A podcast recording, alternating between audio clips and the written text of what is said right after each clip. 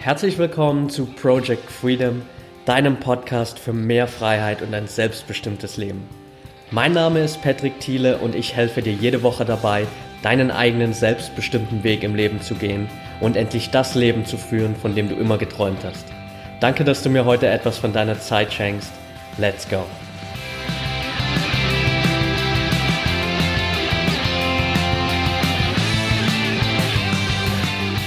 Welcome back here by Project Freedom.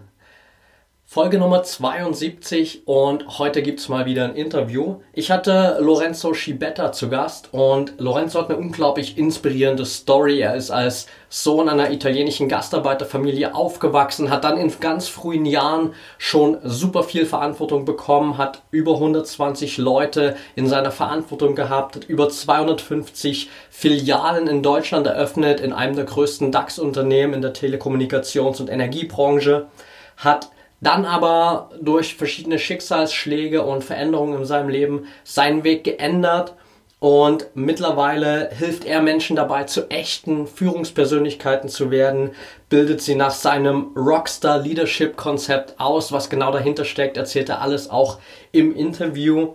Und er hat es einfach geschafft, diesem ganzen Thema Leadership, Führung wieder einen jungen Spirit einzuhauchen, arbeitet da mit Firmen wie Unity Media und Gedankentanken zusammen, die einfach gemerkt haben, hey, er hat ein richtig cooles Konzept und er hat sich einfach zur Lebensaufgabe gemacht, Menschen zu echten Führungspersönlichkeiten zu machen und das auch auf eine Art und Weise, die vielleicht teilweise provozierend, bisschen provokant ist, aber auch super, super berührend. Und ich war echt geflecht von seiner Story, war super inspiriert nach diesem Interview, bin es jetzt immer noch, du merkst es vielleicht gerade, also richtig, richtig gut, da war super viel Input drin und ich will dich jetzt auch gar nicht länger auf die Folter spannen. Ich wünsche dir viel Spaß. Lorenzo Schibetta von Lead Like a Rockstar, Folge Nummer 72 von Project Freedom. Let's go!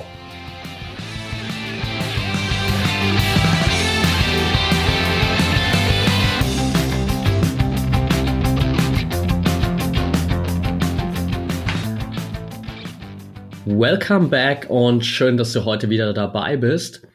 Heute gibt's mal wieder ein Interview hier und ich habe heute Lorenzo Schibetta zu Gast. Lorenzo ist Leadership Speaker, Management Trainer und Rockstar. Das ist eigentlich das Spannendste. Unter seinem Motto Lead like a Rockstar hilft er dabei, in Unternehmen für Mitarbeiter, Führungskräfte einfach ein richtig geiles Arbeitsumfeld zu schaffen, in dem jeder Bock hat, wirklich auch äh, Zeit zu investieren in das Unternehmen. Freut mich, dass du heute dabei bist, Lorenzo. Herzlich willkommen. Dankeschön für die Einladung. Dankeschön. Ja, sehr cool. Lass uns direkt mal reinstarten und bisschen auf deine Story schauen. Ich habe mich äh, in den letzten Tagen ein bisschen damit beschäftigt und die Story ist auf jeden Fall auch ziemlich lang, ja. Also das ist auch viel bei dir passiert. Und für die Leute, die dich jetzt noch nicht kennen, lass uns einfach mal so ein bisschen einen kleinen Einblick haben. Wie bist du zu dem gekommen, was du jetzt gerade machst? Okay, okay. Ja, sehr gerne, sehr gerne. Wie bin ich dazu gekommen? Also ich, äh, ich fange mal ganz von vorne an. Ich bin so dieser typische, also Informatiker-Ausbildung gemacht, habe dann irgendwie so drei, vier Monate als Informatiker auch gearbeitet, äh, habe dann irgendwann gemerkt, so die Solariumbräune vom Monitor ist dann doch nicht so das, was äh, ich gerne haben will. Ne? Und ähm, bin dann wirklich äh, wie die Jungfrau zum Kind ähm, in den Vertrieb gerutscht, habe ein bisschen Callcenter-Arbeit gemacht, war ähm, bei einer, bei einer, bei einer, ja, äh, IT-Firma, habe dort dann in den Service übernommen und ähm, dann darüber ähm, in den Vertrieb und äh, habe bei Mercedes dann eine Zeit lang gearbeitet und von Mercedes dann in die Telekommunikationsbranche äh, gerutscht. Ähm, ich kürze es mal ganz kurz ab, ja. Und ja. Äh, in der Telekommunikationsbranche dann als ja, als dieser typische Handyverkäufer, wie du es halt vorstellen kannst, ne? Also der okay. hinter der Ladentheke steht und dann Verträge mit äh, Handys entsprechend verkauft. Und ähm, war da so gut drin, dass ich innerhalb von einem, von einem Jahr dann zum Filialleiter aufgestiegen bin, äh, dann ein, zwei Jahre später zum Gebietsleiter und so weiter und so fort. War dann zwölf Jahre bei der Telekommunikationsfirma, also einer der größten DAX-Unternehmen in, in Deutschland und ähm, war dann dort zuständig für 120 Mitarbeiter. Und, wie, äh, wie alt warst du da? Äh, 23. 23 wow. Viel Verantwortung für einen 23-Jährigen? Äh, ja, vor allem wenn du von Führung von Tuten und Blasen keine Ahnung hast. Ja, also ich, ich war ein mega geiler Verkäufer, also es wurde mir nachgesagt. Ähm, und ich erfülle, glaube ich, jegliches Klischee, also ne, geile Fachkraft und dann wirst du auf einmal, weil du halt ein cooler Verkäufer bist, äh, kommst du auf einmal in eine Führungsaufgabe und ich habe dann irgendwann damals schon für mich ganz früh erkannt, ähm, die beste Führungskraft muss nicht unbedingt der beste Verkäufer sein und die beste, beste Verkäufer ist nicht unbedingt die beste Führungskraft. Ja. Äh, das sind mega Welten dazwischen. Und äh, bei mir kam noch ein Thema hinzu, äh, was das Ganze noch mega schwierig gemacht hat, ähm, als Führungskraft wirklich, wirklich Fuß zu finden. Und das ähm, kam dann schon mehr, also wirklich für mich, heute weiß ich es aus der Kindheit raus. Das heißt, äh, ich bin einer von vier Brüdern, der zweitälteste, also das typische Sandwich-Kind. Das heißt, wenn der ältere Bruder was kriegt, dann musst du dich damit zufrieden geben. Und wenn der kleine Bruder was gibt, ja, dann äh, brauchst du gar nicht lange diskutieren, dann kriegst du es genauso. Und äh, wenn es dann darum geht, dass äh, der Lorenzo mal was haben wollte, ähm, dann habe ich von meinen Eltern halt immer gehört, so ja, äh, wie undankbar, ne? Du hast doch was gekriegt, äh, sei du froh mit dem, was du gerade gekriegt hast. Das haben deine Brüder auch bekommen, ne? Ja. Und, aber für mich war das immer so dieses Gefühl von ähm, unsichtbar sein. Ja, nie wirklich präsent sein für deine Eltern, ne? Und ähm, was das natürlich mit einem Selbstwertgefühl macht, gerade für so einen kleinen Jungen, äh, das brauche ich dir, glaube ich, nicht erzählen. Und äh, dieses äh, geringe Selbstwertgefühl, das habe ich natürlich damals mit ins Unternehmen genommen. Und was machst du natürlich, wenn du kein Selbstwertgefühl hast oder kein, ja, dich äh, selbst nicht kennst oder so wenig selbst von dir hältst? Ähm, dann machst du halt das, was du machen kannst. Dann guckst du, dass deine Jungs und Mädels, die bei dir im Team sind, noch schlechter unterwegs sind wie du, also noch ein beschisseneres Selbstwertgefühl hast, ähm, indem du sie halt runterdrückst. Ja, und somit konnte ich mein Selbstwertgefühl, ich sage jetzt mal nicht steigern, aber ich war halt über allen anderen. Ne? Und habe das natürlich auch mega ausgelebt. Also ich hatte damals den, den äh, Kosenamen Lorenzo Terminator Schivetta okay. von meinen Kollegen und äh, Mitarbeitern. Und äh, so habe ich auch geführt. So habe ich auch geführt. Also ich habe wirklich, ähm, ich sag mal, von Montag bis Samstags gab es von mir, mo also morgens, mittags und abends Telefonkonferenzen. Morgens mussten sich die ähm, Filialleiter einwählen und mir sagen, welche Ziele, Tagesziele und welche Maßnahmen sie geplant haben. Äh, mittags mussten sie sich einwählen, wenn sie nicht auf der Spur waren und abends äh, haben die meisten Läden so gegen sieben zugemacht. Und meine Filialleiter und Filialleiterinnen, die mussten sich um 8 Uhr einwählen und sich rechtfertigen, wenn sie ihre Zahlen nicht geschafft haben. Und okay. äh, ich habe teilweise junge Filialleiterinnen gehabt, die, ähm, die auch Mutter geworden ist, also ich glaube zwei, zwei Jahre alter Sohn damals gehabt. Und die rief mich kurz vor sieben an und sagt, ähm, Herr Schibetta, ich, wenn ich mich jetzt einwähle heute Abend, erreiche ich meine Bahn nicht. Und wenn ich meine Bahn nicht erreiche, kann ich meinen Sohn nicht ins Bett bringen. Ähm, und meine Antwort war da einfach ganz kalt, äh, machen Sie Ihr Problem nicht zu meinem Problem. Sehen Sie zu, dass Sie Ihre Zahlen schaffen, dann brauchen, brauchen Sie abends äh, sich nicht einwählen und erreichen Ihre Bahn. Und ähm, um das abzukürzen, wenn du halt Menschen mit Druck und Angst führst, heute weiß ich, also ich muss gestehen, leider war ich damit mega erfolgreich, mega erfolgreich. Also immer unter den Top drei äh, Führungskräften bei uns äh, bundesweit. Okay. Ähm, aber wenn du halt Menschen mit Druck und Angst führst, dann ist es nur eine Frage der Zeit, bis ähm, die Leute keinen Bock mehr haben, ne? bis sie anfangen zu kündigen oder sich krank melden. Ähm, und das war halt bei mir der Fall. Ich habe, äh, glaube in meiner Hochphase 120 Stellen und davon äh, nur 50 besetzt. Okay. Und ähm, das war für mich so eine Zeit, ich sag mal, wenn du abends ins Bett gehst weil du Angst hast, dass du morgens die, die Dinger nicht aufkriegst und stehst morgens auf und dein erster Blick geht aufs äh, Handy mit der Hoffnung, dass sich keiner krank gemeldet hat. Ähm, da bräuchte ich, glaube ich, auch nicht sagen, was das dann äh, mit deinem Körper macht. Ja. ja. Und ja, ich habe dann angefangen, äh, meine Frau war die erste, also Sarah war die erste, die, die äh, mitbekommen hat, ähm, mit dem stimmt, stimmt was nicht weil ähm, ich stand bei ihr in der Küche, habe gefragt, hey Schatz, was machen wir heute? So am, am Wochenende, ne? Und äh, meine Frau hat mir erzählt, was wir so alles machen, so To-Do-Liste, ne? Ja. Und fünf Minuten später stehe ich wieder auf der Matte und sag wieder, hey Schatz, was machen wir heute? Und sie guckt okay. mich an und sagt, ich will mich verarschen? Ich habe dir doch gerade erzählt, was wir machen wollen, ja. Das Problem war nur, dass ich das Ganze mit auf die Arbeit genommen habe. Das heißt, ich habe meine Leute gefragt, hey, ich brauche das Reporting und die haben mich dann alle irgendwie mit riesen Augen angeguckt, gesagt, Herr Schwetter, Sie haben das Reporting vor zwei Minuten bekommen, wir sind es doch gerade durchgegangen. Und ich konnte mich nicht mehr daran erinnern. Und okay. ähm, meine Frau hat dann irgendwann gesagt, hey, gib's Handy her, gib's Laptop her. Äh, hat das Ding bei mir ins Büro abgeschlossen, Schlüssel weggelegt und dann waren wir halt den ganzen Tag unterwegs gewesen. Also wirklich schön bummeln, lecker essen. Ähm, meine Kleine war damals drei, heute ist sie zehn ähm, und wirklich einen richtig geilen Tag gehabt. Komm dann auch super spät nach Hause. Ich habe dann meine Kleine in ihr Winnie-Pooh-Zimmerchen gelegt. Ne? Habe ich dann zu meiner Frau auf die Couch gesetzt. Wir hatten damals so einen, ähm, so einen Landhausstil. Das heißt weiße Fliesen, weiße Wände, braune, massive Möbel. Und habe ich dann zu meiner Frau auf die Couch gesetzt und wir haben uns über den Tag unterhalten. Ne? Also was so alles passiert ist. Und während Sarah mit mir spricht, stehe ich auf und wie ferngesteuert verlasse ich das Wohnzimmer.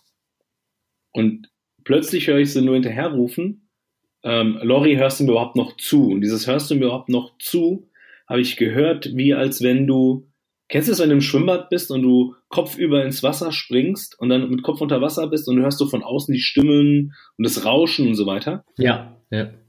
Genau so habe ich meine Frau in dem Moment gehört. Genau so. Und realisiere das und plötzlich merke ich, ach du Scheiße, ich stehe im Wohnzimmer meine Knie fangen an zu zittern, ich kriege einen Schweißausbruch, als hätte ich drei Stunden Sport gemacht. Ähm, als würde ja gerade jemand irgendwie so einen Tonnen, Tonnen schweren Stein auf die Brust legen, dass du nicht mehr atmen kannst. Und ich merke nur gerade so, wie, wie, mir, wie mir dunkel wird vor Augen, wie ich das Gleichgewicht verliere, will mich noch so in der Kommode abfangen, greif vorbei, alles schwarz und dann machst du noch Bam. Und ähm, Jetzt stell dir vor, du wachst auf in einem Bett, was nicht dein Bett ist. Und es ist so scheiße kalt, dass deine Zähne zusammenklappern. Und dann guckst du über die Füße und siehst ein Namensschild mit deinem Namen drauf und irgendwelche Zahlen, die dir nichts sagen. Du schaust drüber und siehst gefühlt tausende von Geräten an der Wand, die dir nichts sagen und genauso viele Betten. Und in dem Moment war wieder so diese, dieser, dieser, dieser, dieser, dieses, dieses Gefühl von, ich verliere die Kontrolle, wo bin ich hier gerade? Und im gleichen Moment höre ich dann rechts von mir, wie Menschen weinen. Und kennst du dieses Weinen, wenn Leute nach Luft holen? Ja. Und genau so ein Wein höre ich rechts von mir. Und ich drehe mich nach rechts und sehe da meine Frau sitzen, mit meiner kleinen dreijährigen Tochter auf dem Schoß und beide schauen mich an und den laufen nur Rotze und Wasser über die Backen. Und das war so für mich ein Moment, ähm, wo ich einfach gesagt habe, scheiße, hey, für wen oder für was äh, rennst du hier 24 Stunden, sieben Tage die Woche? Für, für wen machst du den ganzen Rotz? Ja. ja. Und, ähm, und dann hat meine Frau, und dafür liebe ich diese Frau abgöttig und das schon seit 16 Jahren an meiner Seite, ähm, die ist in dem Moment aufgestanden, ans Telefon genommen. ich sehe es, als wäre es gestern. Äh, rechts von der Bettkante steht sie da, guckt mich an mit so einem versteinerten Blick, ja und ähm, hat irgendeine Nummer gewählt und ich höre sie nur sagen, es gibt zwei Möglichkeiten. Entweder mein Mann kommt zurück in einer neuen Funktion oder er kommt gar nicht mehr und legt auf. Okay. Und ich gucke sie an und sage, Sarah, hast du noch alle? Äh, wir haben eine Kleine, die wir noch ernähren müssen. Wir haben eine Rechnung, Miete damals, die wir bezahlen müssen, Rechnungen. Äh, warum hast du das gemacht? Und in dem Moment guckt sie mich an und dieses versteinerte Gesicht wird sowas von mega weich und sie sagt diesen einen Satz, ähm, wo für mich wirklich komplett alles verändert hat. Und die sagt, weil du mir wichtig bist. Okay. Und das ist mir die eine Sache ist mir bewusst geworden. Scheißegal, welchen Zielen du von irgendwelchen Leuten hinterherrennst oder weil du nach Anerkennung suchst oder weil du diese Schulterklopfen suchst oder weil du der Meinung bist, du, äh, du musst dir die fettesten Handys und die fettesten Autos und die fettesten Häuser kaufen, um für dich irgendwo so, so, so, so, so ein Wert, eine Wertschätzung zu bekommen, eine Anerkennung zu bekommen. Ich glaube, wenn der richtige Mensch zur richtigen Stelle ähm, zur richtigen Zeit da ist und dir genau das gibt, was du benötigst, und in erster Instanz bist du das selber, ähm, dann brauchst du diesen ganzen anderen Scheiß brauchst du nicht. Ja. Und ich weiß gar nicht, ich war mehrere Wochen Schachmatt gewesen, bin dann zurückgekommen in einer neuen Funktion, mit einer neuen Aufgabe. Und die Scheiße ist, wir Menschen sind ja leider so beschissene Gewohnheitstiere, ja. Das heißt, wenn du kleine neue Funktion hast, aber dein Aufgabengebiet ist genau das gleiche wie vorher auch, dann ist es nur eine Frage der Zeit, bis du wieder in dieses, in dieses alte Schema fällst. Ja. Und ich habe halt genau den gleichen Scheiß von vorne gemacht. Ich habe den Leuten in die Fresse gehauen, äh, habe denen wieder Druck gemacht, habe denen Angst gemacht. Mein Glück war nur, dass ich einen neuen Chef bekommen habe. Und der hat direkt gesehen, so scheiße, wenn ich den kleinen, dicken Italiener auf meine Leute loslasse, der macht mir hier alles kaputt. Und das war derjenige, der mich auch an die Hand genommen hat und gesagt hat, Lorenzo, ich habe keine Ahnung, was du hier gerade machst. Ähm, aber es gibt auch einen anderen Stil, wie du Menschen führen kannst. Du musst den nicht in die Fresse hauen.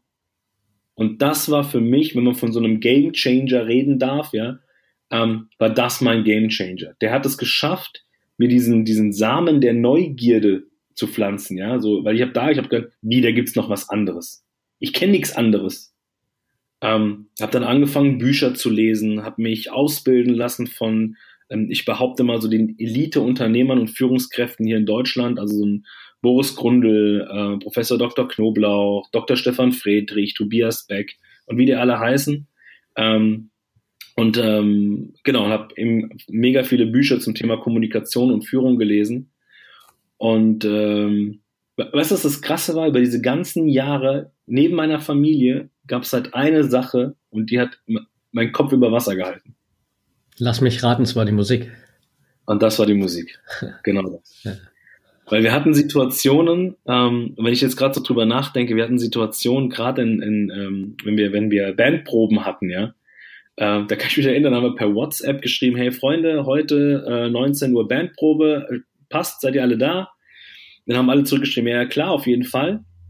Und ich denke mir so, ey, weißt du was, wenn die um 19 Uhr da sind, dann kannst du ja schon mal um 17 Uhr hinfahren dann hast du zwei Stunden Ruhe, kannst dich hinsetzen, kannst äh, äh, ein paar Songs komponieren, ein bisschen Singer-Songwriting, einfach mal so ein bisschen Ruhe genießen, ne? Ja, und ich sitze mich ins Auto, fahr los, komme mal im Proberaum an und wer steht vorm Proberaum? Die komplette Truppe. ja, es kann nur wohl nicht wahr sein, ja? Dann gehst du hoch mit den Jungs, ähm, und das Krasse war, ich, ich, ich habe mir immer die Frage, wie, wie kann das sein, dass Menschen aus freien Stücken früher kommen, länger bleiben und in der Zeit, wo sie da sind, die Zeit vergessen, nicht müde werden, ähm, keine Angst haben, Fehler zu machen. Eher das Gegenteil, durch, den, durch die Fehler sind die geilsten Songs entstanden damals bei uns. Und ich behaupte sogar, wenn wir nicht auf die Uhr geguckt hätten, ey, wir hätten locker zwei, drei Tage durchmachen können ja, ohne müde zu werden. Und ich habe mir immer jede, jedes Mal, wenn ich abends nach Hause gefahren bin, äh, und das waren meistens dann immer so zwei bis drei Uhr morgens, wo wir dann heimgefahren sind nach der Bandprobe, ähm, habe ich mir immer wieder diese Frage gestellt. Warum oder was, was ist, was sind die Gründe, warum Menschen freiwillig früher kommen, freiwillig später gehen und in der Zeit, wo sie da, da sind, ähm, halt richtig, richtig geile Arbeit machen und mega viel Spaß dabei haben. Und ähm, das habe ich dann irgendwann angefangen herauszufinden, ja, irgendwann an, angefangen, ein Programm zu entwickeln und habe halt all diese 16 Jahre Berufserfahrung plus all das, was ich gelernt habe, ähm, habe ich da entsprechend in dieses System eingebaut, ja, was ich jetzt schon seit mehreren Jahren ähm, trainiere, beibringe, in den Vorträgen äh, vermittle. Ähm, aber mein wahrer Grund, warum ich morgens aufstehe und abends ins Bett gehe und dazwischen das mache, was ich liebe, ähm, das ist meine kleine Tochter. Das ja. ist die Alessia. Das ist jetzt der Grund, warum ich das Ganze mache, weil ich versprochen habe, wenn sie irgendwann alt genug ist und sie sagt, Papa, ich habe gar keinen Bock bei dir in der Firma zu arbeiten, äh, weil ich Bäckerin werden will oder keine Ahnung, ähm, dann habe ich ihr versprochen, dass ich alles dafür tue, dass sie ähm, nicht so einen Arschlochchef bekommt, wie ich damals einer war. Das ist der Grund. Ja, mega, mega geil. Also zwischendrin äh, bin ich einfach nur so ein bisschen ins Staunen gekommen. Also geile Story auf jeden Fall und äh, ja, riesen Respekt auch, wie du den Weg dann gegangen bist ähm, und dich einfach da weiterentwickelt hast. Lass uns noch mal ein kleines Stück zurückspringen und mal so ein bisschen auf den Anfang schauen. Wo kam, also du bist ja dann auch schon äh, nach dem Wechsel von der Informatik in den Vertrieb mega schnell aufgestiegen äh, und das ist ja auch nicht äh, selbstverständlich, gerade in dem Alter. Wo kam da dein Antrieb her, dass du einfach so Gas gegeben hattest, hast und dann irgendwie in so jungen Jahren mit so einer riesen Verantwortung dastandest? Naja, du musst ja, das Ding ist, ähm, also wir waren ja, also um dir einfach mal so ein kurzes Bild zu geben, wie wir groß geworden sind damals, ich und meine Brüder, ähm, musst dir vorstellen, wir haben zu sechst, also mit meinen Eltern zusammen, zu sechst in einer Zwei-Zimmer-Wohnung gelebt. Okay. Bist du in Italien um, aufgewachsen? Nee, hier in Deutschland. Ich bin hier in Deutschland äh, geboren und auch groß geworden. Ähm, und wir haben damals, mein Vater ist mit 18 damals nach Deutschland gekommen als Gastarbeiter ähm, und ist damals direkt in, also er konnte kein Wort Deutsch, ist in dem Bau also wo gehst du hin, wenn du kein Deut Wort Deutsch kannst? Gehst du auf den Bau, weil da musst du nicht viel reden, da musst du anpacken. Und ähm, ich weiß nicht, wie es heute ist, aber damals hast du halt natürlich, wenn du jetzt keine äh, Sonderlagen hat, also keine, kein Wochenend und kein Schlechtwetterzulage und so Zeug, ja, ähm, hast du halt auf dem Bau nicht wirklich viel verdient. Und ähm, das, was mein Vater halt verdient hat, das hat halt dafür gereicht, dass wir uns eine Zwei-Zimmer-Wohnung leisten konnten. Boah, und ich kann mich erinnern, jetzt gerade wo du mich fragst, ähm, wir haben 25 Quadratmeter Zimmer haben wir mit einem äh, mit zwei weißen Schränken ähm, ein äh, getrennt, so dass du zwischen den Schränken so einen Meter Platz hattest. Das war der Durchgang. Okay. Und auf der einen Seite haben meine Eltern ihr Schlafzimmer gehabt und auf der anderen Seite, also 10, 12 Quadratmeter, haben äh, wir äh, drei Jungs. Damals war mein ganz kleiner noch, ich weiß gar nicht, ein Jahr alt oder so. Ähm, haben wir uns das Kinderzimmer geteilt. Mein Vater hat damals ein, ein Hochbett selbst gebaut und hat ähm, die Schublade unten Lattenrost ge ge gebastelt, damit mein ältester Bruder unten ähm, in dieser Schublade schlafen konnte. Und äh, ich habe mitten mittendrin gepennt und mein kleinster, mein kleiner Bruder hat oben gepennt und der ganz, ganz kleine hat bei meinen Eltern drüben auf dem, im Schlafzimmer geschlafen, ja. Ähm, das heißt, wir mussten halt wirklich für jeden kleinen Scheiß damals die D-Mark halt echt umdrehen. Ne? Also wir konnten uns halt, mein Vater konnte sich nicht mal ein Auto leisten damals. Beziehungsweise, doch, wir hatten ein Auto, so einen alten Opel Kadett, ähm, aber wir konnten uns die, die Jahressteuer, die Autosteuer nicht, nicht leisten. Das Ding hat ein Jahr lang auf dem Parkplatz gestanden. Okay, krass. Ja. Und wenn du, wenn du so groß wirst, dann ähm, und du halt mitbekommst, dass deine Freunde, deine Klassenkameraden ähm, auf Klassenfahrt fahren können und wir Jungs uns, äh, wir Jungs äh, hier Tic-Tac-Toe spielen mussten, wer auf Klassenfahrt fahren darf. Das, das war eine, eine, eine, heute bin ich dankbar für die Erfahrung, weil die hat mich, die hat mich zu dem gemacht, was ich heute bin. Und ich schätze das, was ich heute habe und ich glaube, das hat mich auch so mega bodenständig bleiben lassen. Ähm, aber zu damaligen Zeitpunkt war es einfach nur ein scheiß Gefühl, wenn deine Klassenkameraden von der, von der äh, Klassenfahrt nach Hause kommen im Klassenraum sind, sich über die, die, die, die geilen Tage unterhalten und du kannst nicht mitreden. Und ähm, wie ist es dazu gekommen? Ich habe schon immer ähm, diesen Anspruch an, an mich selber gehabt, ähm, mich damit nicht zufrieden zu geben. Also ich habe keinen Bock gehabt, weiterhin so ein Leben zu leben. Keinen Bock gehabt. Ich habe damals mit, meine Eltern haben sich irgendwann selbstständig gemacht mit einem Feinkostladen. Ich habe direkt nach der Schule, war ich fast jeden Tag in diesem Feinkostladen und habe mit ausgeholfen, habe mitverkauft, ähm, habe dort meine ersten Vertriebserfahrungen gesammelt, habe angefangen äh, in der Zeit, wo, wo, wo äh, die Jungs und Mädels in meinem Alter in die Diskothek gerannt sind, habe ich freitags und samstags um 4 Uhr morgens auf einem Markt ausgeholfen und habe dort Gemüse und Obst verkauft. Einfach um die Kohle zu haben, um mir mein eigenes Auto zu kaufen, um mir meinen eigenen Führerschein zu finanzieren, ähm, habe ich einfach schon mega früh angefangen, Verantwortung zu übernehmen. Und ähm, ich glaube, dass das einer der Gründe war, die mir geholfen haben, dann, als ich dann auch ähm, in den Vertrieb gegangen bin. Ähm, äh, Steve Jobs sagt es immer so schön, ne? Connecting the dots, also die Punkte verbinden. Ähm, das einfach in dem Moment war halt alles schon da. Ne? Also die Vertriebserfahrung, meine Mama war für mich immer die geilste Verkäuferin, die hat schon immer so Kirschen um die Ohren ge gebunden, ja, und hat dann, hat dann den Leuten Kirschen verkauft und so Zeug. Ähm, ja, ich glaube, das war der Grund, war, warum ich da so, so, so schnell und so gut auch in dem Vertrieb ähm, losgelegt habe. Ja. Ja. ja. ja, also das heißt, die Motivation kam einfach daher, dass du wusstest, wie du, wie du nicht mehr leben willst. Ja, der Schmerz. Also, äh, äh Im Endeffekt ist es bei mir wirklich ähm, die meisten, die meisten Gründe, warum es bei mir zu einer Veränderung gekommen ist, war, war, jetzt muss ich echt reflektieren, zum Großteil immer der Schmerz. Also immer weg von etwas. Ja. Und während dieser, während dieser Reise weg von etwas hat sich dann immer etwas ähm, entwickelt, wo mir eher dieses, diesen, diesen Spirit gegeben hat, hin zu etwas Cooles. Ja, also ich bin immer vom Schmerz, der Schmerz war immer der Auslöser. Aber ich habe sehr schnell, irgendwann bin ich weg von diesem Schmerz und habe dann gemerkt, wow, cool, geil, da will ich hin. Und habe mich dann eher von der, von der, ja, man sagt ja so von der Freude ziehen lassen, ja, von diesem, von diesem, wow, da will ich jetzt hin, das will ich auch und ähm, genau, ja. Ja, äh, trifft ja genau auch das äh, Modell, was zum Beispiel Tony Robbins immer so stark philosophiert, dass wir Menschen immer nur diese zwei Antriebe haben, Schmerz oder Freude. Genau. Und dass sich beides dann so ineinander überentwickelt, sozusagen jetzt auch bei dir. Ähm, ja, lass uns mal ein bisschen auf deinen dein Führungsstil auch eingehen und äh, zu dem kommen, was du sozusagen dann heute auch machst, weil du ja gesagt hast, klar, früher da mit dem Spitznamen Terminator, das sagt wahrscheinlich dann schon äh, ziemlich viel über die Art und Weise aus, wie du äh, mit den Leuten umgegangen bist. Wie hat sich das dann verändert, auch gerade als du dann deinen neuen Chef bekommen hast? Ja, also das Ding ist ja, wie bin ich, also erstmal, die, um, um die Frage zu beantworten, wie bin ich denn zum Terminator geworden? Ähm, weißt du, wenn du zu Hause äh, einen Papa hast, der sehr autoritär ist von seinem, von seinem Führungsstil, also ich sage jetzt mal so dieser typische Oberhaupt-Sizilianer, okay, ja. ähm, dann, dann, dann wirst du erstmal so äh, erzogen. Ja, also ich habe damals immer gesagt, mein Vater war ein, ein Großmeister in der nonverbalen Kommunikation, wenn du verstehst, was ich ja. meine.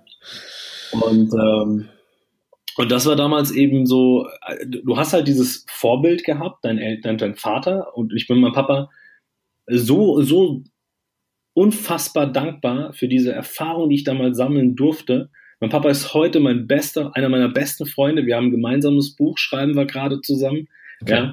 Ja. Ähm, damals war es aber für mich so dieses, okay, das, das ist ein Führungsstil. Also das habe ich mir so abgeschaut. Ne? Dann kommst du auf die Arbeit, äh, gerade im Vertrieb, und im Vertrieb behaupte ich mal, hast du 95 Prozent der Vorgesetzten sind auch vom Schlag her mega autoritär. Also dieser typische ähm, rote Führungsstil, ja, also wenn man jetzt so vom, vom Disk-Modell, ja. einfach mal gucken, googeln, Disk-Modell, ähm, sehr, sehr rot äh, äh, ähm, getoucht, die ganzen Führungsstile dort, ja. Das heißt, auch dort habe ich nichts anderes gelernt. Das heißt, mir wurde immer vorgelebt, hau den Leuten in die Fresse. ja, mach den Druck und mach den Angst.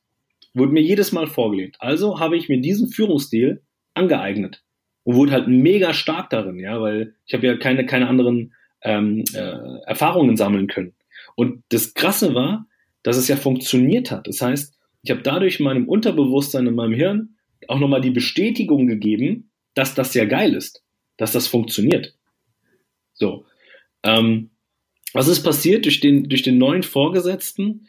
Ähm, heute weiß ich, dass das, was ich mache, sinn- und wertorientiertes Führen heißt. Ähm, damals wusste ich es nicht, äh, als ich es gelernt habe. Und sinn- und wertorientiertes Führen hört sich für mich einfach nur rotze langweilig an. Und deswegen habe ich irgendwann gesagt gehabt, ey, das Ding braucht irgendwie ein bisschen mehr Feuer. Und deswegen habe ich gesagt, lead like a Rockstar. Führe wie Weil, um da vielleicht so die Brücke zu schlagen, ähm, ein Rockstar ist für mich nicht derjenige, der sich äh, tätowiert und Drogen nimmt und von der Bühne springt und so Zeug, ja, sondern für mich ist ein Rockstar derjenige, der ähm, gib dir ein Beispiel. Vielleicht beantwortest du die Frage auch. Äh, gibt es für dich einen Musiker, eine Band, wo du sagst, boah, Lorenzo, die finde ich mega geil?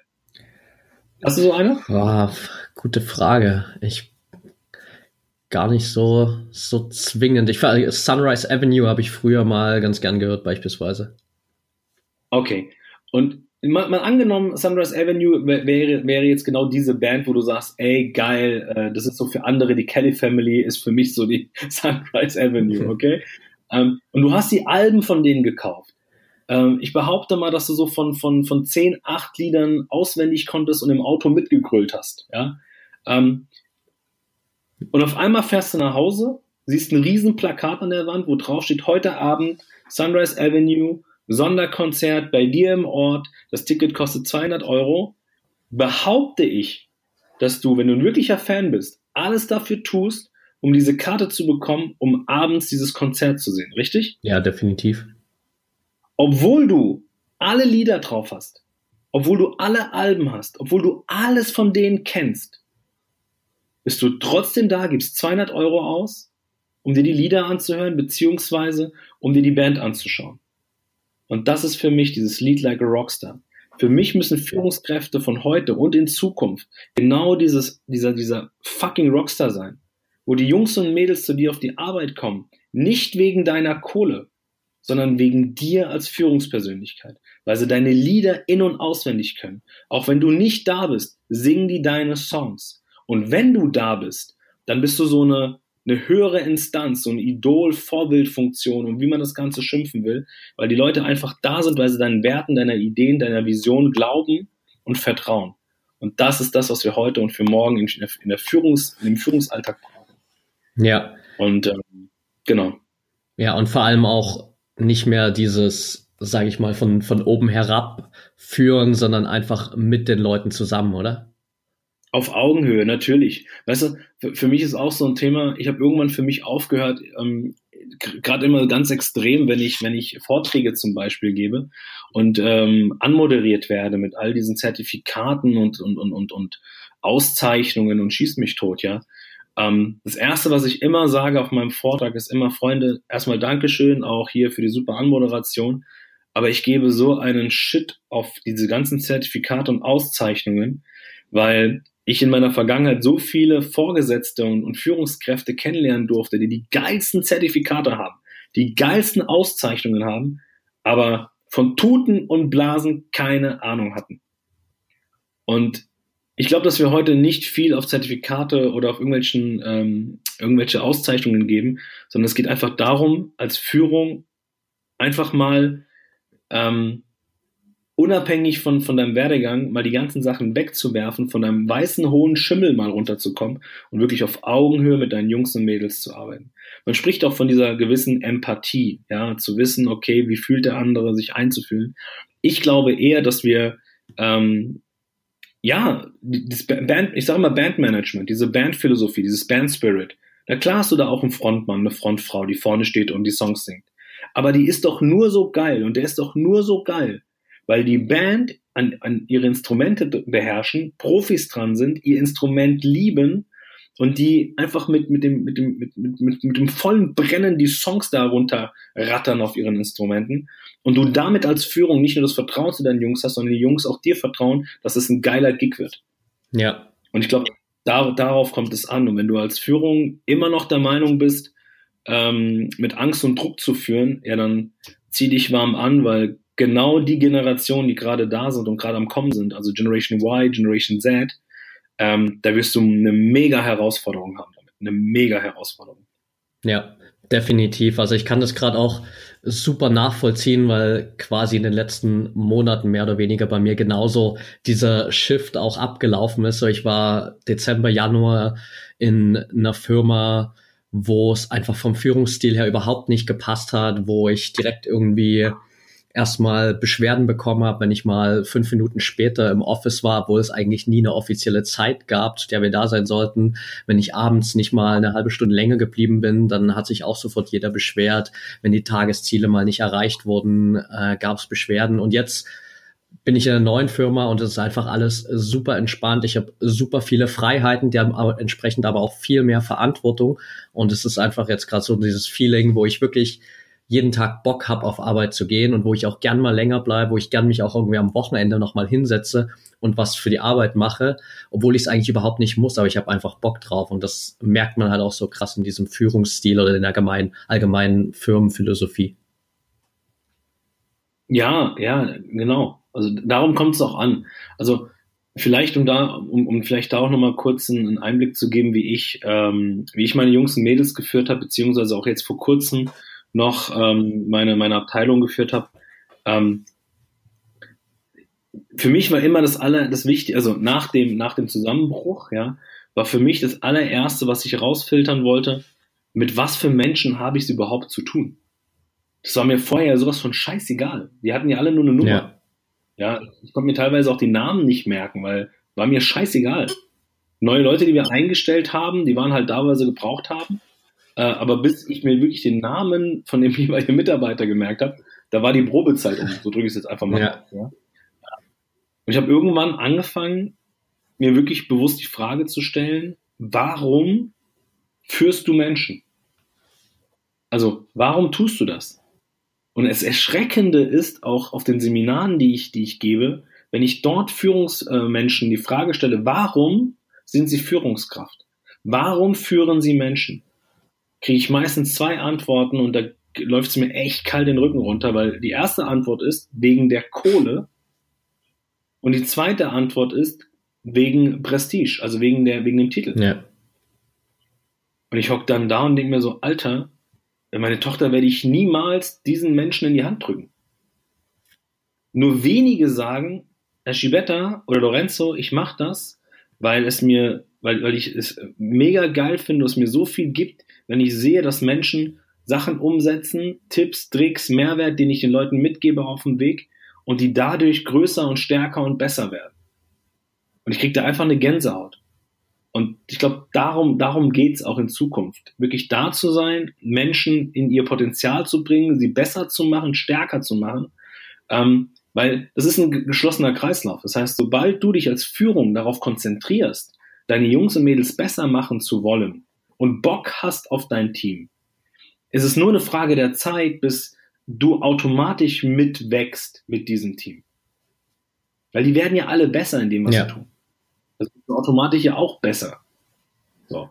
Und ähm, ich glaube, die, also wenn ich, wenn ich für mich das größte Learning war gewesen, halt wirklich mal das, mein, mein Ego ab äh, in, die, in die dunkle Kammer zu schließen und ähm, wirklich mal runterkommen von dem, von dem weißen Schimmel und auf Augenhöhe mit meinen Jungs und Mädels zu reden. Rauszufinden, warum sind die hier? Warum sind die bei mir im, im, im Betrieb? Und na klar gibt es dann wieder andere, die sagen, ja, wegen der Kohle. Aber Kohle ist immer nur ein Mittel zu etwas.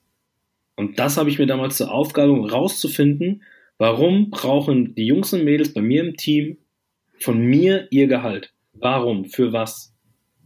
Ey, und da kamen Stories raus, wo ich da gehockt habe, teilweise Tränen in den Augen hatte, wo ich gesagt habe, okay, ähm, jetzt, jetzt weiß ich, für was die so viel Kohle brauchen. Und es ist nicht unbedingt, um Rechnungen zu bezahlen. Und wenn du das als Führung hast, wenn du das rausgefunden hast und wenn es dir gelingt, eben das, das Warum deiner Jungs und Mädels mit in das Warum der, der Firmenphilosophie einzubauen, dann brauchst du niemanden mehr Druck oder Angst zu schnüren. Eher das Gegenteil. Führung heißt für mich, mach Hoffnung und mach Mut, anstatt Druck und Angst zu schüren. Das ist Führung von heute. Ja, absolut. Einfach auch so eine Basis zu schaffen, wo jeder einfach einen Sinn in dem sieht, was er macht, wo sich jeder auch irgendwie persönlich weiterentwickeln kann das schafft halt einfach ein ganz anderes Arbeitsumfeld, als man das so von, keine Ahnung, noch vor 15, 20 Jahren gewohnt ist oder wie es vielleicht in vielen so klassischen Corporate-Unternehmen heute immer noch ist. Lass uns mal noch kurz auf deine eigene Entwicklung eingehen, weil du hast ja selbst dann auch einen riesen Schritt gemacht, weg von diesem ja, Führungsstil als, als Terminator, jetzt hin dazu, dass du komplett auch angefangen hast, dein eigenes Business aufzubauen, dass du auf der Bühne stehst, dass du eigene Seminare gibst. Wie hat sich dein Leben so verändert, seitdem du diesen neuen Chef bekommen hast. War das wirklich so der Auslöser oder hast du auch nach dem, nach dem Burnout dann schon angefangen, dich mehr mit Persönlichkeitsentwicklung zu beschäftigen? Ja, also ähm, er war, er war der Auslöser, ne? Also er war derjenige, der halt wirklich diesen Samen, dieser, dieses, dieses, also er hat dieses innere Kind bei mir halt wieder, wieder hervorgeholt, ne? Also dieses neugierig sein, dieses, ähm, ähm, diese, dieses, dieses, die Lust auf Neues, ja, dieses Spaß wieder zu fühlen, Spaß zu haben. Also der hat diesen Samen gepflanzt.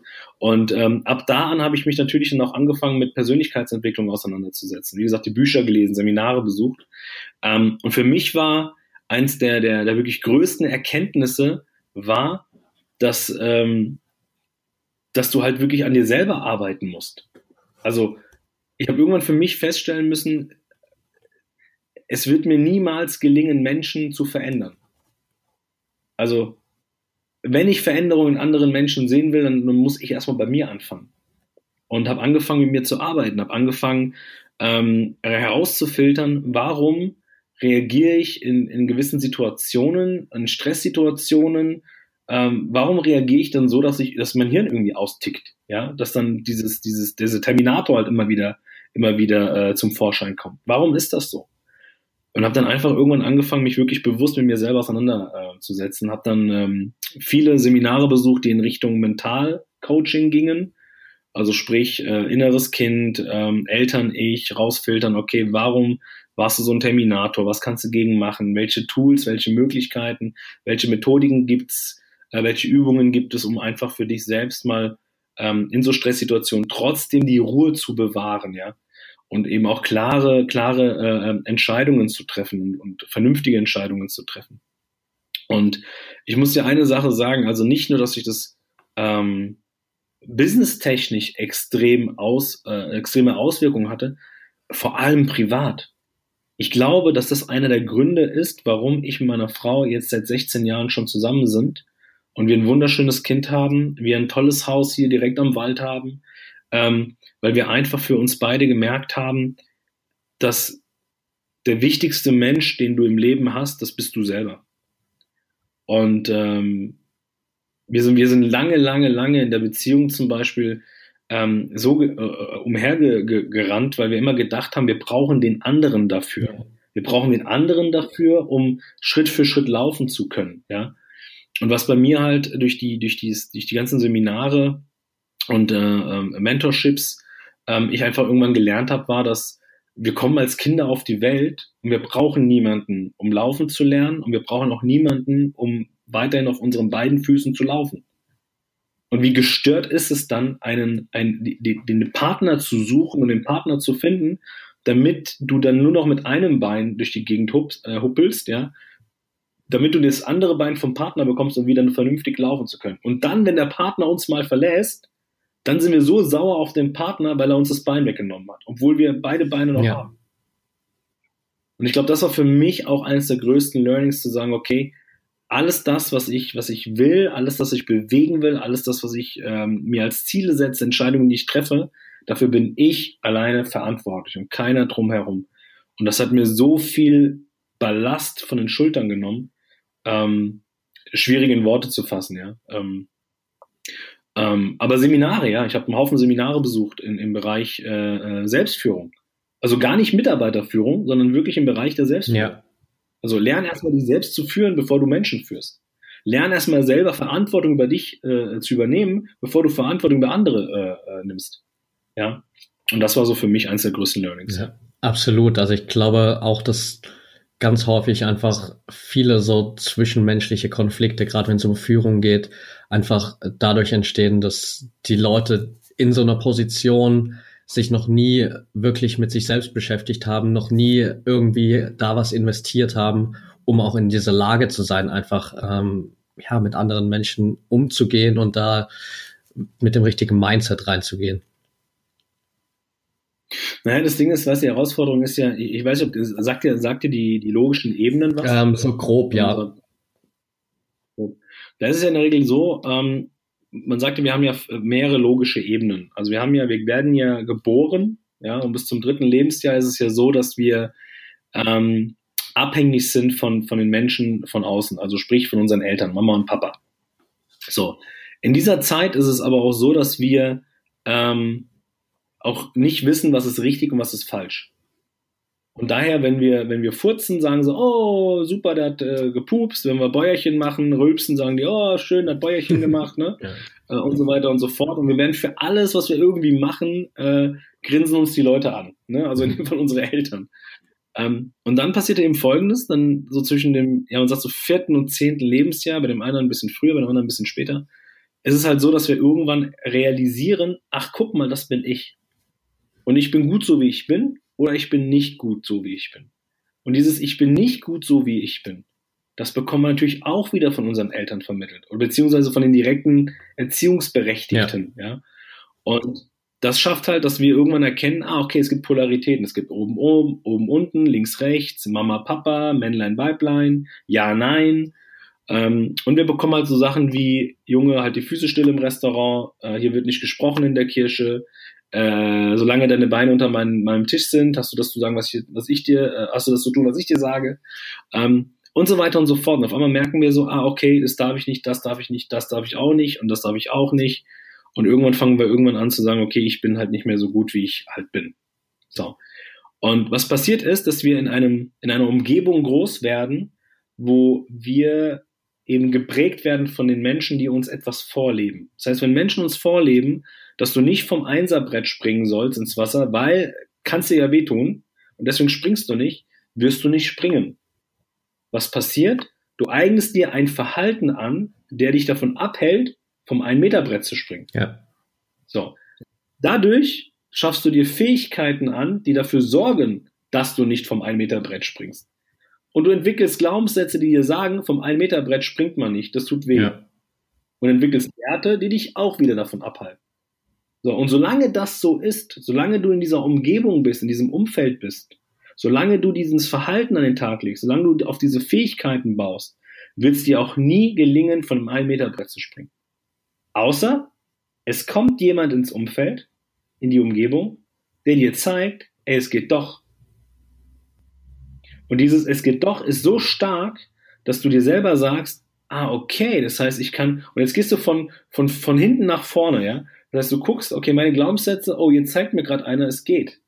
Das heißt, dein Glaubenssatz, der dir gesagt hat, das funktioniert nicht, wird erstmal komplett von der Bahn geworfen. Weil dir zeigt ja gerade einer, ja. dass es geht. Und auf einmal fängst du an, dir das, dir das anzuschauen. Das heißt, du fängst an, die Fähigkeiten dir abzuschauen, was derjenige macht. Du eignest dir ein Verhalten an, was derjenige genauso macht. Und auf einmal springst du vom 1-Meter-Brett und machst es von mir aus den Köpfer rein. Du merkst auf einmal, wow, das hat ja gar nicht wehgetan. Und plötzlich machst du es und machst es und machst es und machst es und überspielst diesen alten Glaubenssatz von dir. Dieses, man macht das nicht, weil es weh tut.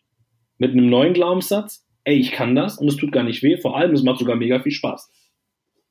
Was ich damit sagen will, ist, solange du aber in einer, in einer Umgebung bist, in einem Umfeld bist, wo immer wieder das gleiche Verhalten, die gleichen Fähigkeiten, die, Glauben, die gleichen Glaubenssätze gelebt werden, wird es dir verdammt schwer fallen, da rauszukommen. Ja. Und ähm, das war zum Beispiel für mich auch ein Thema. Der, damals kam der neue Chef, der hat mir gesagt, es gibt da was Neues. Ich denke so, wie, wie was Neues? Es gibt doch nur auf die Fresse hauen. Glaubenssatz, kommt ins Rütteln. Ja, ich habe mir die Fähigkeiten angeguckt, wie er es macht habe gesehen, scheiße, der ist ja doppelt so erfolgreich wie ich und hat weniger Druck, hat viel mehr Zeit für Sachen, die, die ihm Spaß machen. Ey, vielleicht sollte ich mir das mal angucken, habe mir das Verhalten äh, kopiert, was er gemacht hat und habe dann irgendwann mal für mich ein Umfeld geschaffen, in dem ich gesagt habe, okay, jetzt hole ich mir Bücher rein. Ein Umfeld muss nicht unbedingt äh, Menschen sein. Ne? Es können auch äh, Bücher sein, äh, Podcasts, einfach etwas verändern in deinem Umfeld, in deiner Umgebung. Und dann tust du dir die Sachen reinziehen und dann lebst du es und, und, und überschreibst deinen alten Glaubenssatz. Und, ähm, und das sind die logischen Ebenen. Ja. Ja. ja, das sind wir eben auch so schnell wieder bei diesem ganzen Thema Umfeld, sich einfach da auch anderen Input reinzuholen. Und wie du schon gesagt hast, muss es auch ja gar nicht unbedingt immer in Form von neuen Menschen sein, sondern wir können uns den Input ja auch über so viele Quellen heutzutage holen. Also jeder quasi, der uns irgendwie was beibringen kann zum Thema Mindset, ist irgendwie verfügbar, sei es über einen Podcast, sei es über Bücher, Seminare, alles Mögliche.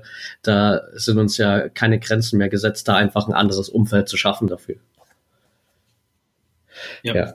genau. Wenn jetzt jemand äh, zuhört und äh, vielleicht gerade auch in einer Führungsposition ist oder allgemein in einer Position, wo wir viel im Team arbeiten, wo wir viel mit Menschen zusammen sind. Was sind so deine, deine Basic-Tipps, die du jedem mitgeben würdest, um direkt in der Zukunft jetzt ein geileres Umfeld, ein geileres Zusammensein zu schaffen? Also die, und es klingt wirklich mega, mega einfach, ist es aber leider nicht. Ähm, in jede Kommunikation, die du gehst, unabhängig davon, ob du, ähm, ob das jetzt im Business-Kontext ist oder privat, ähm, die krassesten Konflikte löst du, indem du in die Gespräche so reingehst, dass du dir die Frage stellst, was ist die positive Absicht des Gegenübers? Alleine dieser Satz, was ist die positive Absicht, die Frage, was ist diese positive Absicht des Gegenübers, hat mir so viel Ballast von den Rücken genommen. Weil du dich nicht mit dem Typen auseinander, mit dem Menschen, mit dem Mitarbeiter auseinandersetzt, sondern du setzt dich mit dem Menschen auseinander. Weil Das Ding ist ja, wir Menschen sind auf die Welt gekommen. Wir sind ja nicht böse auf die Welt gekommen. Wir sind ja nicht auf die Welt gekommen, weil wir allen anderen irgendwas ja. wegnehmen wollten. Sondern wir wurden ja dazu gemacht oder dazu entwickelt. Und das Krasse ist ja, dass wir Menschen auch immer wieder, wenn wir etwas tun, immer eine positive Absicht haben. Ich gebe dir ein Beispiel. Vor Wochen bin ich mit meiner kleinen Tochter, ähm, die gehen immer mal so regelmäßig mal spazieren bei uns hier im Wald, ne? ich und meine Kleine. Und, ähm, und vor einigen Wochen war das so gewesen, da laufen wir auf dem Bürgersteig entlang und irgendwas hat sie gesehen, ich habe keine Ahnung, auf einmal rennt sie über die Straße. So an den Autos vorbei, über die Straße. Und ich renn hinterher. Hab sie an den Arm gepackt, hab sie angebrüllt, äh, was ihr einfällt, warum sie über die Straße rennt und und und die ganzen ähm, Menschen in unserem Umfeld, die das gesehen haben, ähm, die haben mich angeguckt mit so einem Blick von, ey, was ist denn das für ein Rabenvater? Meine kleine Tochter hat mich angeschaut, hat Tränen in den Augen gehabt und in dem Moment Angst vor mir gehabt. Aber jetzt frage ich dich, was war denn meine positive Absicht? Ja, ähm, du wolltest sie einfach nur beschützen oder dass, dass ihr nicht, du wolltest einfach nur dafür sorgen, dass ihr nichts passiert. Genau das. Meine positive Absicht war, sie zu schützen. Und trotzdem kommt es außenrum so an, was ist denn das für ein Rahmenvater? Und meine Tochter heult und tut, tut mir natürlich in der Seele weh, ja. Ähm, und meistens machen wir halt folgendes, dass wir erstmal nur das sehen, was wir wirklich sehen und nicht hinterfragen. Und im Business-Kontext als Führungskraft ist es so, dass wir so sehr mit uns selbst beschäftigt sind, so sehr mit unserem Ego beschäftigt sind, dass wir einfach nur einen Mitarbeiter sehen, der vielleicht gerade seinen Job nicht macht oder einen Mitarbeiter sehen, der vielleicht gerade so auf die auf die Barrikaden geht, ja, oder wir vielleicht mit dem einen oder anderen Konflikt haben, den wir vielleicht im Moment nicht lösen können. Aber warum nicht? Weil wir immer nur bei uns sind, im eigenen Ego sind und nicht die Frage stellen, okay, aber warum handelt der gerade so? Warum, was ist seine positive Absicht? Und wenn du die Fragen stellst und herausfindest, warum der Mensch sich so, ähm, so ein Verhalten an den Tag legt, wie er an den Tag legt, dann kannst du auch die richtigen Fragen stellen. Jetzt bin ich wieder bei Anthony Robbins, weil du vorhin schon so schön erwähnt hast. Die Fragen, die Fragen in deinem Leben bestimmen die Qualität, die Qualität deiner Fragen bestimmt die Qualität ja. deines Lebens. Und das ist in der Führung genau das Gleiche. Stell die richtigen Fragen, immer mit dem Pro, also pro Mitarbeiter, und du wirst sehen, dass du gerade am Anfang, wenn du gerade anfängst als Führungskraft, von vornherein schon ein ganz anderes Standing gegenüber deinen Leuten hast. Ich sage nicht, kriech deinen Jungs und Mädels in den Arsch oder spiel Anwalt von denen. Das sage ich nicht. Aber was ich sage ist, oder andersrum, wenn du keinen Bock auf Menschen hast, dann ist Führung nicht deine Aufgabe. Ja. Einfach, also. Du musst, ja. Ja, du musst Lust, Bock auf Menschen haben. Ja, du, du, du, dir muss, dir muss es so viel geben können, andere groß machen zu wollen, andere wachsen zu lassen. Und dich aber auch eben dann mit diesem Menschen dich auch auseinanderzusetzen, dich mit dem zu beschäftigen. Und deswegen sage ich auch, müssen wir hier, gerade bei uns in Deutschland, müssen wir da extrem rein, weil wir dieses ähm, Führen und Managen in einer Rolle bei uns hier in Deutschland sehen und europaweit genauso. Ich persönlich bin, sage ganz, ganz klar, wir müssen diese Rolle trennen. Wir haben die, die, die Führungskraft und wir haben den Manager. Und die Führungskraft hat 80 Prozent seiner Tätigkeit, ist er damit beschäftigt, sich um seine Jungs und Mädels zu kümmern. Zu gucken, wo sind die Stärken, wo sind die Talente, wo, wo sind die schwarzen Flecke, wie kann ich, wie kriege ich es hin, ihn dabei besser zu machen oder sie, wie kann ich unterstützen, wie kann ich Vorbild sein, wie kann ich Lehrer sein, wie kann ich Coach sein, wie kann ich Mama, Papa sein, ja. Das ist die Aufgabe einer Führung. Die Aufgabe eines Managers ist es, Prozesse und Automatisierungen einzuführen und die zu pflegen, die nachzuhalten. Das ist aber keine Aufgabe von Führung. Führung hat mit Menschen zu tun, Management hat mit Automatisierungen und Prozessen zu tun. Aber wir hier in Deutschland oder europaweit ist es so, dass wir, dass, dass wir diese beiden voneinander unabhängigen, unabhängigen ähm, ähm, soll ich sagen, Funktionen in eine, in eine bündeln. Und deswegen ist es bei uns so schwierig, ähm, uns mit den Menschen auseinanderzusetzen, weil wir gar nicht die Zeit haben, uns mit Menschen auseinanderzusetzen. Ja. Weil irgendwelche Zahlen, Daten, Fakten, Umsätze reinfahren müssen und äh, wir so viel Druck aufgebaut bekommen, dass es, äh, dass wir gar keine, gar keine, gar keinen klaren Verstand haben, uns wirklich mal ähm, auf unser Herz und unser, auf unser Bauch zu hören. Absolut, ja. Was ist deine Vision mit dem, was du jetzt gerade machst? Oh, meine Vision. Meine Vision ist es, ähm, eine komplett neue Führungsgeneration zu schaffen. Und die Führungsgeneration, die diese ganze Macher- und autoritäre Führungsgeneration komplett ablöst. Das ist meine Vision. Sehr geil. Ja, Lorenzo. Alles. Weil die brauchen, wir, also die brauchen wir auch nicht mehr. Wir brauchen diese autoritäre und Machergeneration, die brauchen wir nicht mehr. Die haben wir gebraucht damals nach dem Krieg.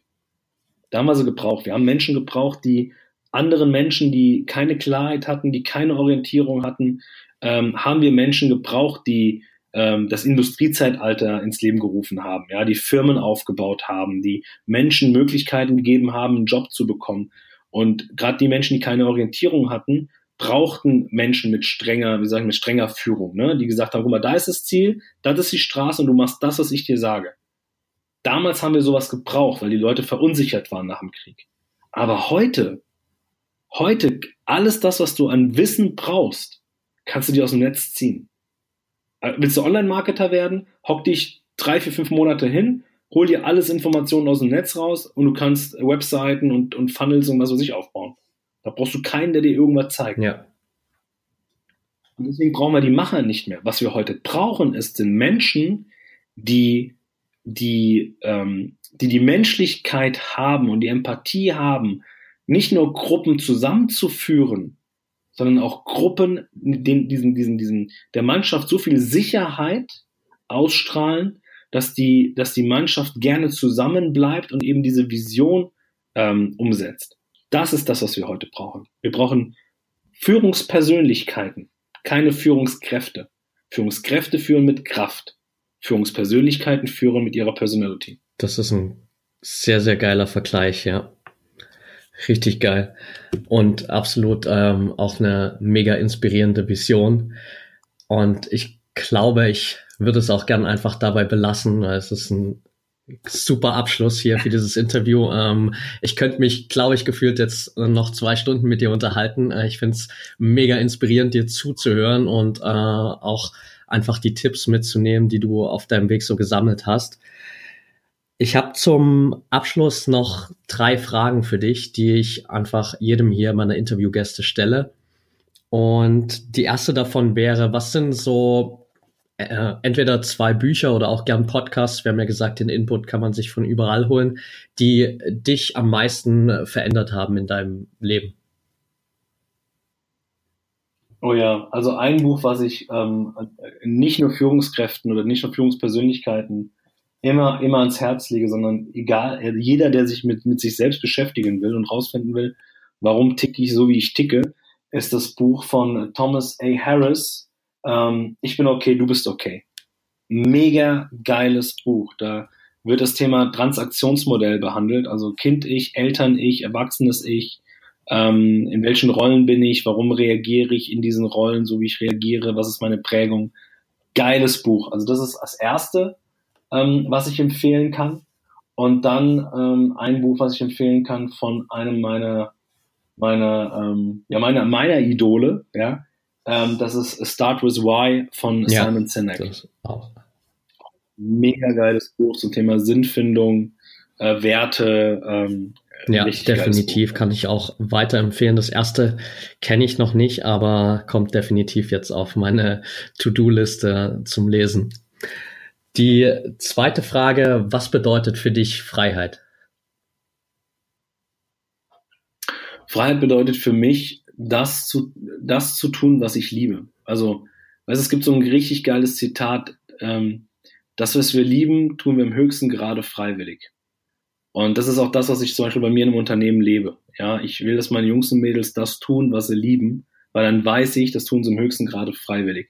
Und das ist Freiheit das zu tun, was du liebst, dann zu tun, wenn du willst, dass es getan wird. So drücke ich es einfach mal aus, ja. Also unabhängig von Zeit, unabhängig von Ort und unabhängig davon, wer dir was sagt, wann du etwas tun sollst, sondern dass es wirklich aus freien Stücken ähm, einfach, also im, Flow sein ist für mich Freiheit. Mega geil. Zum Abschluss äh, die letzte Frage oder besser gesagt kleine Aufgabe. Äh, bin ich gespannt, was du dazu sagst. Stell dir einfach mal vor, folgendes Szenario. Die ganze Menschheit, 7, keine Ahnung, 8 Milliarden, glaube ich mittlerweile, hören dir hier jetzt gerade zu, also sind alle connected mit deinem Mikro, die sprechen alle Deutsch, die verstehen dich alle und du hast 60 Sekunden Zeit, den deine Message mitzugeben. Was würdest du sagen? Oh, dafür brauche ich keine 60 Sekunden. Freunde und alle, die mir zuhören, und es muss nicht eine volle Menschheit sein, einfach die, die gerade diesen Podcast hören, geht raus und macht den Menschen Mut und Hoffnung. Und hört auf, den Leuten Angst und Druck zu schnüren. Mega gut, ja. Das reicht als Message einfach schon aus, um äh, da ganz, ganz viel mitzugeben.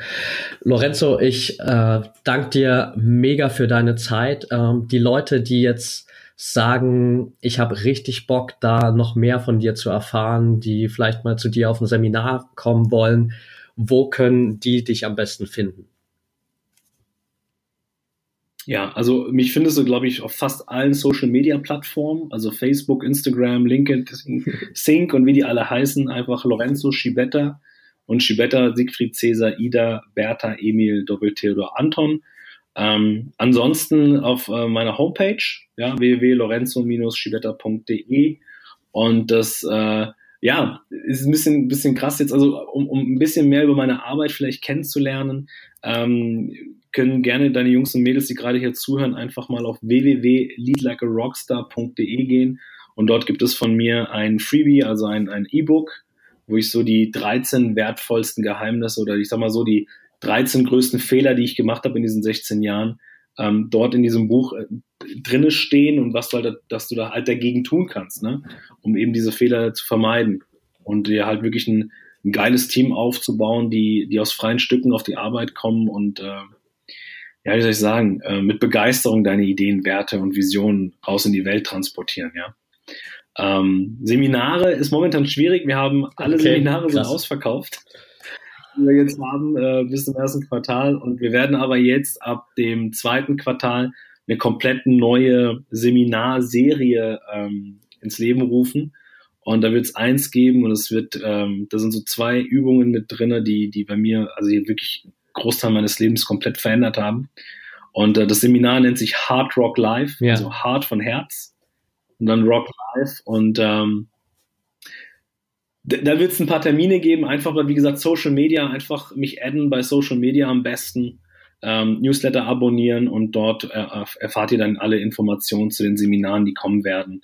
Äh, wir werden die Win 'em All Masterclass haben, vom Solokünstler zum Bandleader, eher für Führungskräfte. Und wir werden noch ein Seminar haben, das nennt sich Speak Like a Rockstar, die Kunst zu begeistern. Und das richtet sich an, an Trainer, Coaches und Speaker, Führungskräfte, die wirklich ähm, weggehen wollen von diesem Druck und Angst machen, sondern hingehen wollen zu, wie gelingt es mir Menschen so emotional zu berühren, dass sie wirklich aus freien Stücken mir folgen.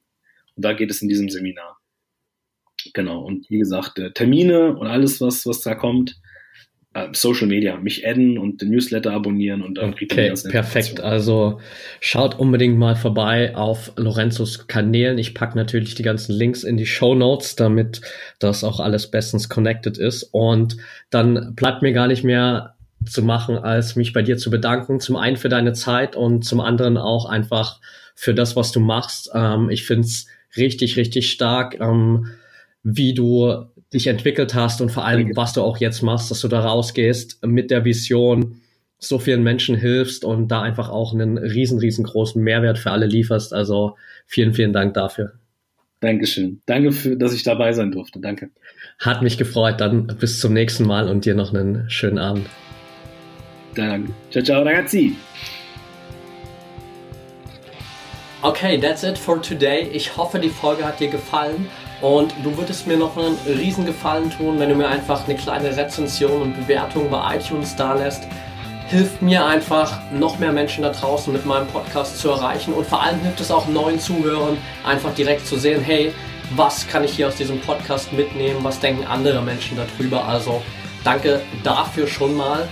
Und wenn du der Meinung bist, es gibt in deinem Umfeld Menschen, die sich unbedingt mal mit diesem Thema Führungsmentalität beschäftigen sollten oder die da schon genau drin sind, dann teile die Folge super gerne mit den Leuten und verlinke mich sehr gern bei Instagram einfach unter Patrick Thiele unterstrich oder bei Facebook unter Patrick Thiele.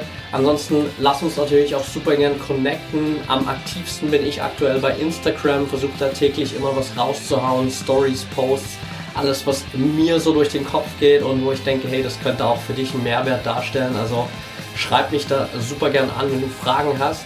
All die Links aus dem Interview, alles was Lorenzo erwähnt hat, seine Seminare, sein Podcast, sein YouTube-Channel, all die Plattformen, auf denen du ihn finden kannst, habe ich dir natürlich in die Show Notes gepackt, inklusive der ganzen Tipps, die er rausgehauen hat.